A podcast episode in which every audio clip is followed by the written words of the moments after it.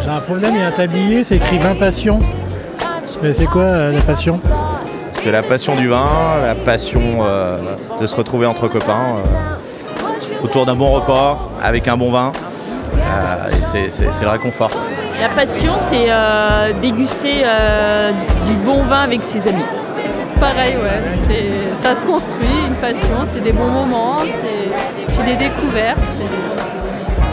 Non, mais oui, oui, il y a des découvertes. Ouais, là, euh, Corbière, euh, Buget à côté aussi. Il y a des, il y a des bons vins qu'on qu'on connaît pas forcément, qu'on n'a pas l'habitude euh, d'aller chercher. Ouais.